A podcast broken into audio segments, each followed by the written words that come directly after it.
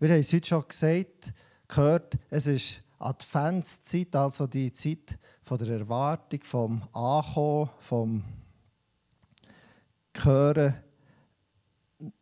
von diesen Zeiten, wo wir uns drauf auf etwas freuen, auf etwas uns ausrichten. Und ganz klar, wir richten uns ausrichten auf denjenigen, der in allen unserem Leben so viel bedeutet, Jesus. Im 1. Johannes steht, das Wort sei Mensch geworden und es sei unter uns gewohnt. Das ist die unwahrscheinliche äh, Tatsache, dass Gott plötzlich unter uns gewohnt hat und unter uns heute wohnt. Es ist der unglaubliche Neuanfang, wo Gott mit den Menschen inszeniert hat, wie man es modern sagen Er hat, auf das er hat gewusst, etwas muss radikal ändern. Sonst geht das mit der Menschheit nicht gut. Und über die Jahrtausende hat er es verheißen. Und dann, an diesem einen Tag, plötzlich ist es wahr, Gott wohnt wieder unter uns. So wie am Anfang, wo Gott mit den Menschen im Garten ist umgelaufen. Er wandelte, heisst es jetzt einem anderen alten Deutsch. Er sei im Garten ähm, ähm, am kühlen Abend umgelaufen. Also, Gott kommt wieder und tut eigentlich das wieder herstellen, wo, wo ist verloren gegangen, nämlich die ganz normale Beziehung zu Gott, die Beziehung ohne Scham, ohne schlechtes Gewissen, ohne äh, sich müssen zu fragen, wie bin ich echt? Und das ist ein, ich weiß nicht, ob wir uns das wirklich vorstellen können, was das für eine grosse Gnade ist.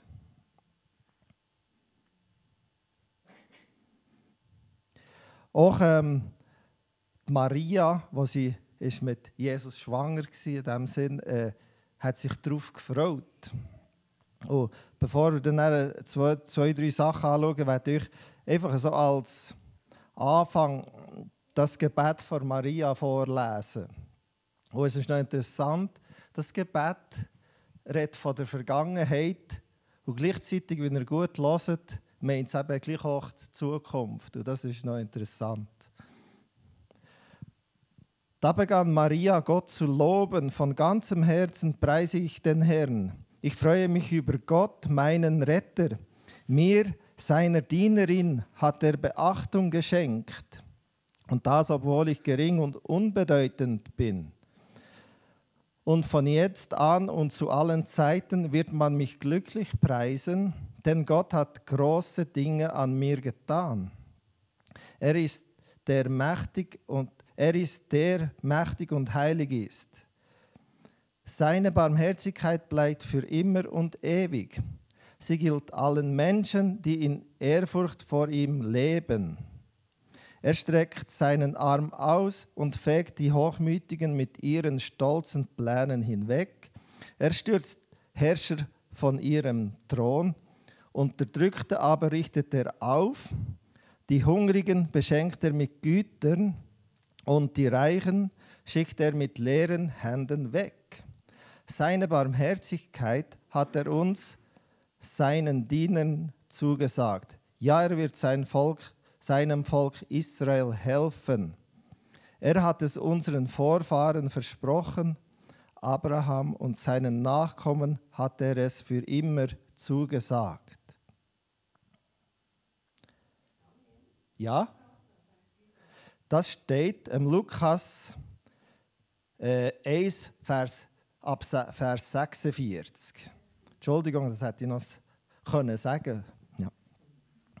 Also am Anfang von der, von, von der Vorfreude sozusagen steht ein, äh, ein prophetisches Gebet, ein Gebet, das schon gerade einmal beschreibt, was der Jesus wird sein für uns. Und ich werde das nicht heute kommentieren, wir gehen ein bisschen in eine andere Richtung, aber wir haben doch am Anfang von dieser Adventszeit, lesen doch den Text auch selber und fragt euch einmal, was bedeutet das? auch Jesus hat auch so einen Advent gehabt, wo er auf der Welt war. Und zwar der Advent, bevor dass er seinen Dienst hat antreten. Und da heißt es ähm, Lukas 4,18, das ist Prophezeiung aus dem Jesaja 61. Bevor ist er da in den Tempel gekommen und hat die Schriftrolle lesen. Und da hat er das vorgelesen, der Geist des Herrn ruht auf mir, weil er mich berufen und bevollmächtigt hat.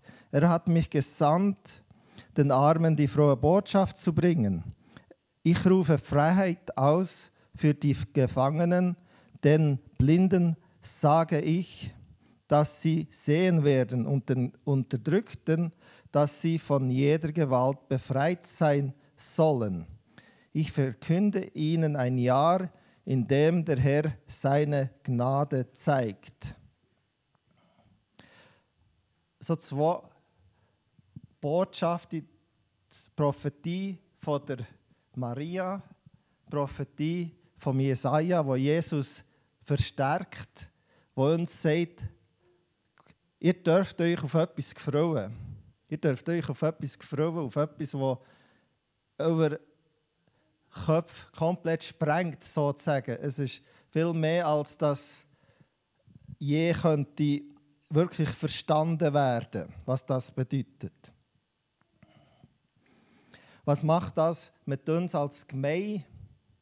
Wir sind vielleicht auch auf einem Weg, in einem Advent, in einem Moment, einer Erwartungshaltung. Vielleicht ist es nicht nur Vorfreude, wir sind auch ein bisschen wir sind in der Vergangenheit, in der kürzeren Vergangenheit, ein bisschen aus dem Trott katapultiert worden. Wir mussten Sachen zur Kenntnis nehmen, wir haben unsere Leitfigur sozusagen müssen weitergeben. Und ähm, ja, und jetzt haben wir auch so wie einen Advent. Wir müssen uns fragen, ja, wohin geht die Reise? Wo wird unsere Gemeinde wie auf die Welt kommen wieder, auf einen Weg. Und ich glaube, das ist eine spannende Frage.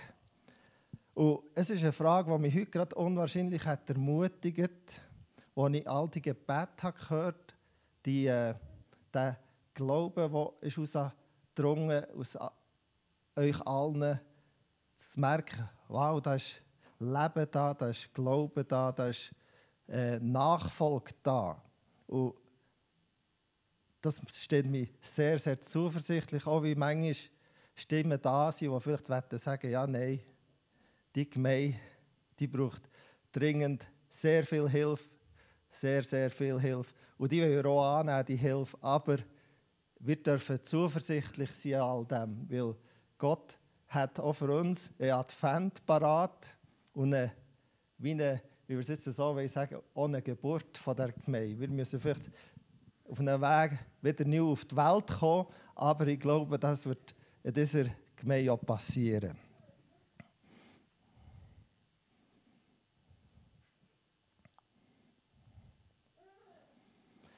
Aber jetzt werde ich eigentlich das Augenmerk auf etwas anderes noch legen.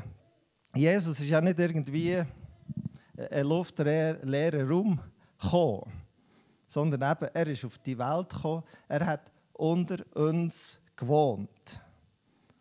Und das ist, äh, wie, wie wir uns das vorstellen?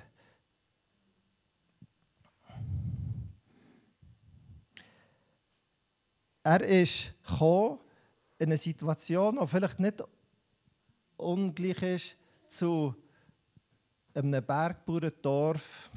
Ich sage jetzt einmal, dass wir niemand müssen dass sich niemand stark muss betroffen fühlen muss. Irgendwie in einem Bergbauerndorf zoberst irgendwie im Bristental Zuri. Oder irgendwie wirklich. äh, er ist wirklich eine Provinz. Er ist wirklich als regelrecht Landei geboren worden. Zwar nicht in Bristen, sondern irgendwo in einem anderen Städtchen, weil Heimat dort hat er scheinbar um anders gehabt. Aber sie sind in die unbedeutende Stadt Nazareth gezügelt und, und, da, und da ist er auf Uchi, äh, aufgewachsen. Und da ist er, wisst ihr wie lange? 30 Jahre äh, ein normaler Bürger gewesen. Er ist, äh, er ist der Sohn von einem Handwerker. Gewesen. Sie schreiben Zimmermann. Ich weiß nicht, ob das wirklich ein Zimmermann war, aber er ist auf jeden Fall ein Sohn von einem Handwerker. Er ist in einer Familie aufgewachsen, so wie du und ich. Und deswegen sagt ja Bibel auch, er könne mit uns nachfühlen, wie es sei. Weil er eben, er ist nicht einfach in einem Palast aufgewachsen, sondern so wie du und ich. Natürlich 2000 Jahre zurückversetzt. Wir können uns natürlich die genauen Umstände nicht wirklich vorstellen, aber wir können uns vorstellen, dass er, wie du und ich, wie aufgewachsen, wie er jetzt heute hier auf die Welt kommt. Im Philipper 2,6 heißt, obwohl er in jeder Hinsicht Gott gleich war, hielt er nicht selbstsüchtig daran fest, wie Gott zu sein. Nein, er verzichtete darauf und wurde ein, einem Sklaven gleich. Er wurde wie jeder andere Mensch geboren und war in allem ein Mensch wie wir. Das tut doch eben die Bibel nachher bestätigen, es sei so, er sei ein Mensch geworden wie wir. Wir vergessen das manchmal, weil wir ja auch wissen, es gibt die andere Seite, es gibt die Seite, Jesus ist auch völlig Gott, völlig der, der uns erlösen kann, der uns rettet, der uns heilt. Also, er hat den, den, den ultimativen Abstieg vollzogen. Der, Ultima, der ultimative Abstieg. Wir, haben, wir wissen ja hier in einer Randregion, hat man manchmal Mühe, sogar einen Lehrer zu finden oder äh, einen Doktor zu finden, weil sie sagen, ja, da in der Randregion, da habe ich zu wenig ähm, Möglichkeiten. Da ist das Stadttheater zu weit weg. Da muss ich vor allem immer eine Stunde fahren, wo ich will. Und die Kleider sind noch zu teuer und, und so weiter. Also, für viele ist es ein Abstieg, in die Provinz zu kommen. Das macht uns natürlich verrückt, aber es ist eine Tatsache, dass äh, viele Menschen sagen, nein, so habe ich schon nur gestanden, geschwiegene Laune oder, oder Gesteig. Und Dörbach Michael, das, das werde ich gar nicht. Aber äh, das ist die Realität. Das ist die Realität. Und wir merken das sogar, wenn man Pastoren sucht. Es gibt Pastoren, die würden sagen, ja, ich predige dort, aber wohne nicht. Und da kommt Jesus und sagt, wohl, ich bin wirklich bei euch, ich wohne bei euch. Ich wohne bei euch. Ich, bin, ich wohne unter euch. Und das ist eine, wahnsinnige Zusage vom Allerhöchsten, dass er sagt, ich wohne bei euch. Nicht, ich tue noch nicht fernsteuern von, von Bern und Zürich, sondern ich wohne bei euch. Und das ist die große Zusage von Jesus an uns. Und weil er bei uns wohnt, hat Jesus müssen arbeiten. Und das ist jetzt noch etwas Interessantes, weil verstehen, wie Jesus operiert. Doch das wird manchmal vergessen, dass Jesus eben nicht der Königssohn ist in dem Sinn, auch wie er, er ist, natürlich auch der König, aber als er auf die Welt ist, war er ein Arbeiterssohn, der hat müssen werken. Und das auch nicht per Zufall, weil Gott am Anfang, als er die Welt hat gemacht heisst er schuf sie. Und als er fertig war, heisst Er ruhte von seinen Werken. Er hat also nicht mit dem Finger geschnappt, wie das in anderen Religionen der Fall ist, sondern er hat gewerkt dafür. Wir können uns das sicher nicht wirklich vorstellen, aber wir sehen es, dass er, das wirklich, dass er wirklich Arbeit meint, weil Jesus eben ist in einer Arbeiterfamilie geboren worden und weil er auch den ersten Menschen den Auftrag zur Arbeit hat gegeben Er hat nicht den Auftrag gegeben, sich zu überwerken oder äh, das Werk zu arbeiten, zu seinem Lebensziel zu machen. Also der Grabspruch, sein Leben war äh, Arbeit und, äh, wie, wie, sagen sie alle, ich weiß gar das war nicht die Idee. Gewesen. Aber er weiß, dass wir müssen schaffen müssen. Er weiß, dass wir müssen unterwegs sein müssen. Und das gilt auch für uns als Gemeinde. Äh, das die eine Seite ist die, wo, wo Gott uns die Sachen schenkt, wo wir einfach dürfen da sein und empfangen.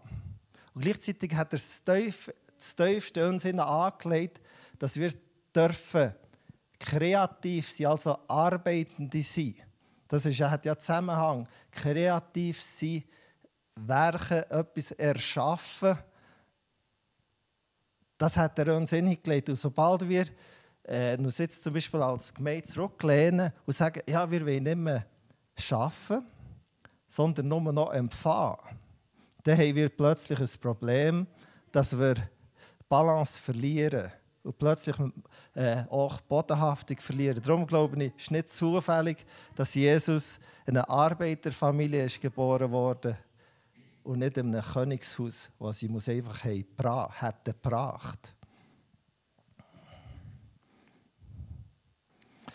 Er ist auch eben im Land geboren und hat auch erlebt, wie das ist, wie man so viele Zwänge hat, die ihm belasten oder bedrängen und so. Als er eben das erste Mal hat geredet in der Synagoge, haben die Leute kennt. Und er, statt begeistert sie, sie waren verwundert und haben gesagt, ja, das ist doch Josefs Sohn. Und das klingt ein bisschen abschätzen. Ja, Josefs Sohn. Und der ist hier am solche Sachen sagen. Und das kennen wir alle auch, die, die Situation.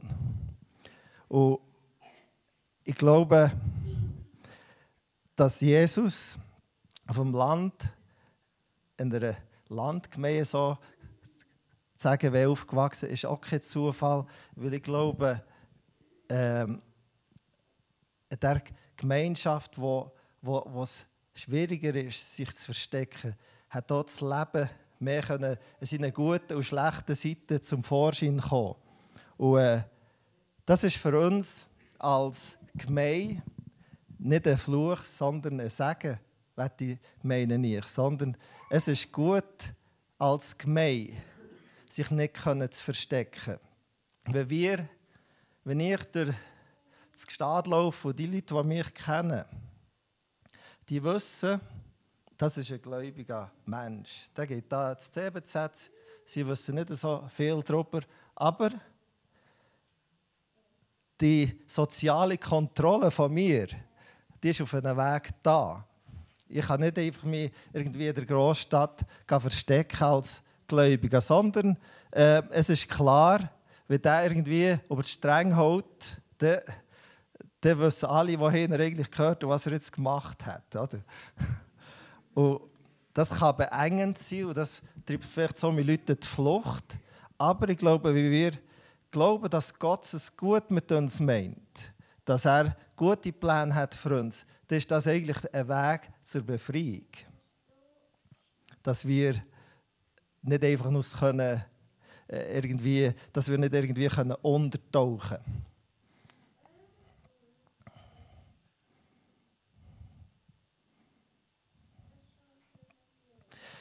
Nochmal äh, Satz 2 zum Werken. Ich glaube, wir dürfen als Arbeitende ein Licht sein, indem dass wir das nicht abkoppeln von dem, was hier in diesem Saal passiert oder das, was im Hauskreis passiert oder der Gebetszeit, sondern Jesus zeigt uns so darin, dass er so ist aufgewachsen das gehört alles zusammen. Wir tun manchmal gerne alles so kategorisieren. Jetzt gehe ich einen Hauskreis, jetzt gehe ich ins Predigen, jetzt gehe ich in meine Gebetszeit und hier bin ich am Werken. Nein, äh, das ist, äh, wenn ich am Werken bin, ist Gott genauso Gott, wie wenn ich, äh, wenn ich in der stillen Zeit bin. Genauso stark. Und als Arbeitgeber, wie wir haben, ich bin ein kleiner Arbeitgeber, wenn ich Gregor habe im Sommer und so, wir haben größere Arbeitgeber. Das ist schon eine Frage, die da in kommt. Gerade wie Jesus seine ähm, Anfangsbotschaft hören, dass er die Leute freisetzt. Was passiert in unseren Buden, in unseren Bauernbetrieben, so tun wir unsere Arbeitnehmer freisetzen oder tun wir sie versklaven. Die wir zum Beispiel ihnen die Möglichkeit geben, sich zu entfalten, die wir das Minimum geben oder das, was wir wirklich können geben. Das sind Fragen, die ganz ähm, reell werden. Und die sind nicht irgendwie links, sondern die sind biblische Fragen. Und, ähm, christliche Arbeitnehmer und christliche Arbeitgeber suchen gegenseitig das Beste füreinander. Und es wird dann eben vielmals pervertiert in ein, wie viel kann ich fordern und wie viel muss ich geben. Und dann wird es so negativ. Aber ich glaube, wir dürfen lernen, aus Jesus seiner Herkunft, so wie es Gott auch hat gesinnt, am Anfang im, im Garten Eden, im Paradies, dass Arbeitnehmer und Arbeitgeber gegenseitig das Beste füreinander können suchen Und das ist eine, eine Hoffnung, so ein Advent, wo wir auch haben als Gemeinde hier, die zusammen unterwegs ist. Das Zweite, was ich erwähnen von Jesus seinem Leben auf der Welt, so wie er in Nazareth ist aufgewachsen. Er ist arm aufgewachsen. Jetzt würde seine arm. Er ist nicht aufgewachsen als Bettler. Er hat sicher Kleider gehabt, er hat auch zu essen gehabt. Was ist denn Armut?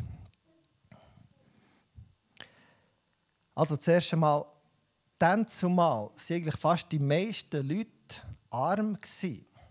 Also wir muss jetzt nach heutigen äh, Richtlinien so anschauen, wie du nämlich eigentlich nicht genug hast, um wirklich am Leben zu teilnehmen. Jetzt hier im Saarland, wie du nicht genug Ressourcen hast, für am Leben teilzunehmen, dann bist du quasi arm. Dann ist eigentlich, fehlt dir das, was dir zusteht, für normal am Leben teilzunehmen. Dann wirst, wirst du als eigentlich arm angeschaut.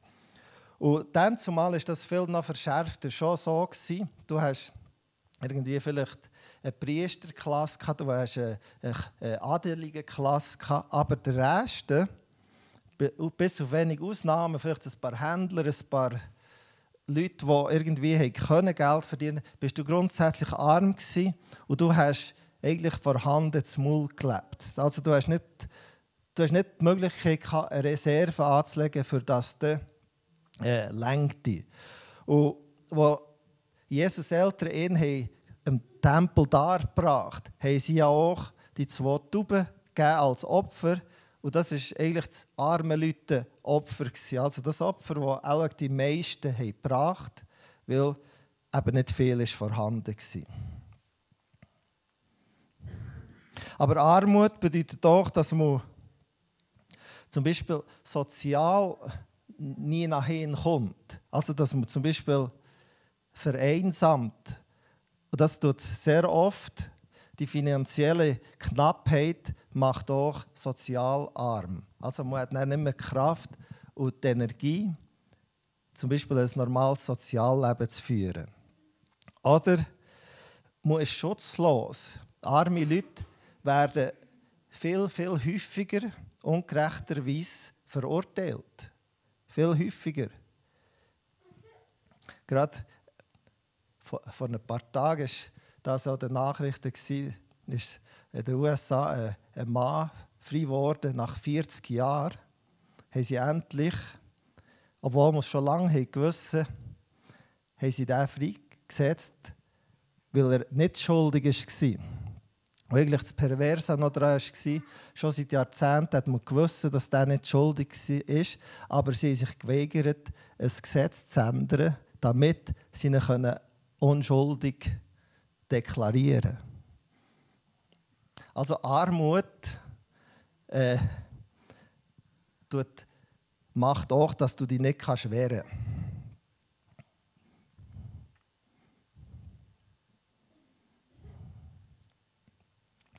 Oder Matthäus, äh, Jesus selber tut es eigentlich ganz klar ausdrücken.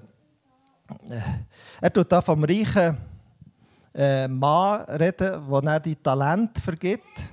Ich persönlich glaube, der reiche Mann, wo Jesus da erzählt davon, ist nicht Jesus, sondern weil nachher, äh, das ist in Matthäus 25 und weiter unten am Kapitel heißt es nachher, aber wenn der Menschensohn kommt, da tut er dann sich erwähnen und tut dann ähm, quasi das Weltgericht beschreiben, wie, wie das die, die zu den Gefangenen, zu den Armen sind, dass die werden im Himmel sein, aber die, die das nicht haben gemacht haben, dass wir sie zurückstoßen Und vorher eben kommt das Gleichnis von dem Talent vom, vom strengen Herrscher quasi, vom strengen König im Lukas oder hier vom strengen äh, einfach Meister. Und am Schluss eben wird ja der, der Mann, der das ein Talent nicht hat verwaltet wird äh, zurückgewiesen. Und, und nachher sagt Jesus, wer aber nichts hat, dem wird selbst noch das wenige, das er hat, genommen. Wer aber nichts hat, also arm ist, dem wird selbst noch das wenige, das er hat, genommen. Und das ist eine Erfahrung, die tatsächlich heute die Erfahrung ist von vielen, die wenig haben.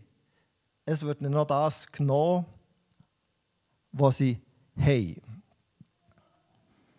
Das, äh, das kann gesellschaftlich sein, aber es kann auch ganz eben ähm, zum Beispiel kann sich eine, eine arme Person kann sich nicht wehren, wenn er zum Beispiel die Arbeit verliert.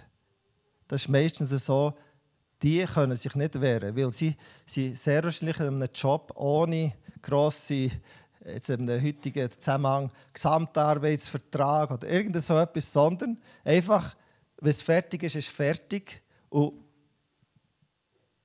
äh, dann, dann gibt es vielleicht ähm, Arbeitslosengeld und nachher ist einfach fertig. Währenddem vielleicht die, die die Person haben, ähm, vorgeschickt und gekündigt haben, die leben gegen noch gut weiter.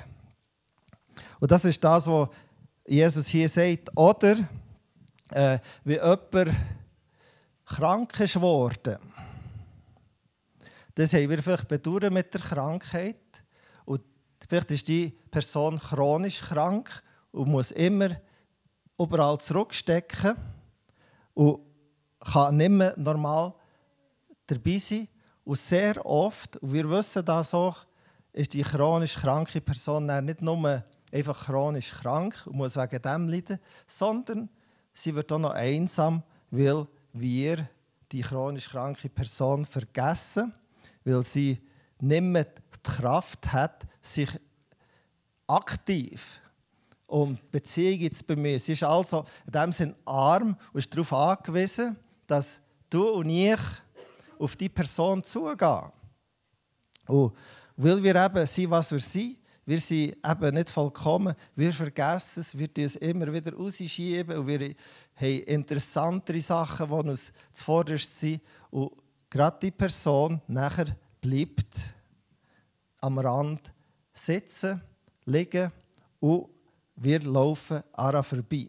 Und das ist die Realität, dass die Armen noch das verlieren, was sie eigentlich zu gut hätten.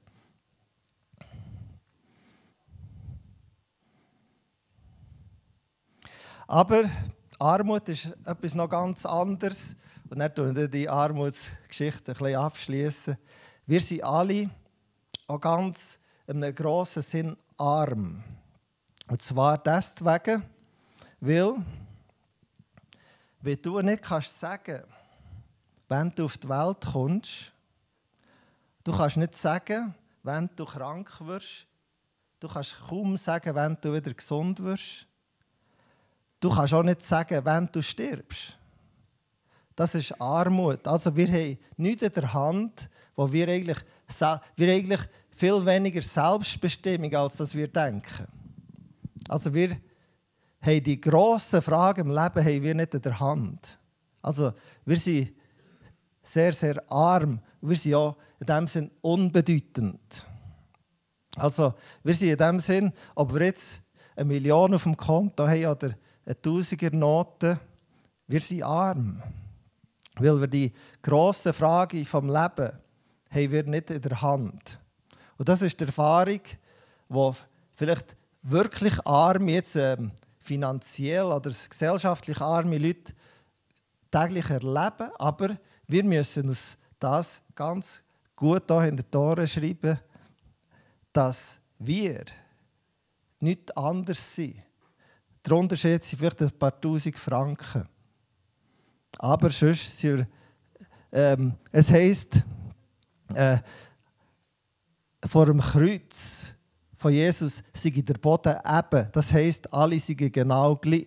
Und das stimmt unwahrscheinlich. Also Jesus sieht uns nicht durch unser Portemonnaie oder durch unsere, durch unsere, durch unsere soziale oder geschäftliche Leistung, sondern er sieht uns zuerst einmal eben wirklich als Menschen, die ihn brauchen, weil wir weder den Anfang noch den Schluss in der Hand haben. Deswegen ist er ja schlussendlich auch gekommen, weil Gott hat gewusst, die Menschheit, die ich erschaffen habe, die haben sich so ins Abseits manövriert, dass, wir, dass ich da radikal eingreifen muss. Und er hat eben Jesus in diese Welt geschickt und hat gesagt, ich würde ihnen gleich, damit ich ihnen helfen kann. Darum ist es wichtig, dass gerade wir, die eigentlich Selbstversorger sind, wir, können, wir könnten grundsätzlich ohne Gott hier durch die Welt gehen. Seid ihr einverstanden? Also wir könnten sagen, ja, weil wir jetzt nicht gläubig wären, deine Nachbarn, die nicht gläubig sind, die leben auch. Die leben auch. Die, die haben auch in dem Sinn ein gutes Leben. Mit denen können wir auch ein Bier trinken und ein paar Witze schreissen und lachen. Oder? Absolut. Und die sind manchmal auch moralisch ganz gute Menschen, sehr viel sogar. Sie, sie sind flotte Mitbürger. Also, wir können an unserem Stand auch ganz gut selber. Also wir sind, so, wir sind eben der Mittelstand. Wir sind so quasi die Gutbürgerlichen, die, die, die eigentlich sich selber können aus dem Sumpf ziehen können. Und da ist es eben wichtig zu merken, wieso dass Jesus sagt, er bringe das Evangelium den Armen. Ist, weil, weil wir nicht arm sind, können wir es nicht empfangen. Weil wir nicht arm sind, können wir das Evangelium nicht empfangen. Herr Pastor hat einmal gesagt, gutbürgerliche, gutbürgerlich kommt niemand in den Himmel, nur arm. Und das ist das, was ich für uns als Gemeinde mir erhoffe, was ich wünsche, dass wir als Gemeinde, als arme Gemeinde unterwegs sind. Wenn ich es jetzt einmal so darf sagen. Ich wünsche mir, dass wir können sagen ja, wir haben es nicht im Griff. Wir wollen ganz bewusst vielleicht arm sein vor Gott und sagen, nein, es geht nicht ohne dich. Wir können wirklich geistliches Leben nicht selber produzieren. Wir können nicht durch einen geschickten Schachzug äh, irgendwie dieser, diesen Saal zum Überfüllen bringen. Wir können das nicht. Wir können auch nicht durch geschickte äh, irgendetwas das produzieren, sondern Jesus sagt, du musst arm werden, bevor du kannst mich empfangen Matthäus 5,3 heißt: Glücklich sind, die erkennen, wie arm sie vor Gott sind, denn ihnen gehört sein himmlisches Reich. Und ich glaube, das ist eine Erwartung, ein Advent, den ich für uns alle erhoffe, dass wir eine Gemeinde sind und werden, wo, wo erkennen, wie arm sie sind vor Gott, nicht in einem, in einem traurigen Sinn, sondern einem reellen Sinn, dass wir sagen, das sind Sachen, die kann ich einfach nicht selber beisteuern. Habe vorhin beim Arbeiten gesagt, ja, wir können beisteuern, weil Gott macht uns ja zu den Mitarbeitern von ihm. Aber die Mitarbeiter erkennen, dass sie arm sind, dass sie bei Jesus müssen andocken müssen, dass sie können seine Mitarbeiter sein Und diese Erkenntnis die wünschen uns in der Adventszeit, dass vielleicht, wenn Jesus kalendarisch quasi auf die Welt kommt, er vielleicht bei dir auch in deinem Herz ganz neu auf die Welt ist gekommen, in dieser Zeit. Wo du hast gemerkt, wohl, auch bei mir ist, ähm, wenn ich jetzt zum Schluss noch das, das Motto von unserer Bewegung habe, äh, nehmen, auch bei mir ist mehr Himmel auf der Erde geworden. Und dann die wir dann nämlich einstimmen, was die Engel du hast gesungen oder dass, dass der Himmel sei auf die Erde gekommen mit Jesus. Und das wünschen wir uns allen ganz stark, dass er deine Kraft, dein, dein Himmel in deinem Herz wird, dass Christus dir, dir Armut hilft, in mir Armut hilft, ganz neu auf ihn zuzugehen ganz neu ihm zu begegnen.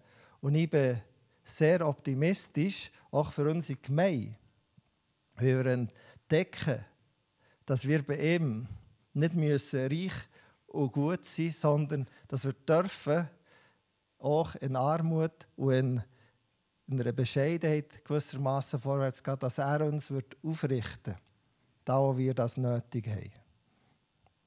Amen.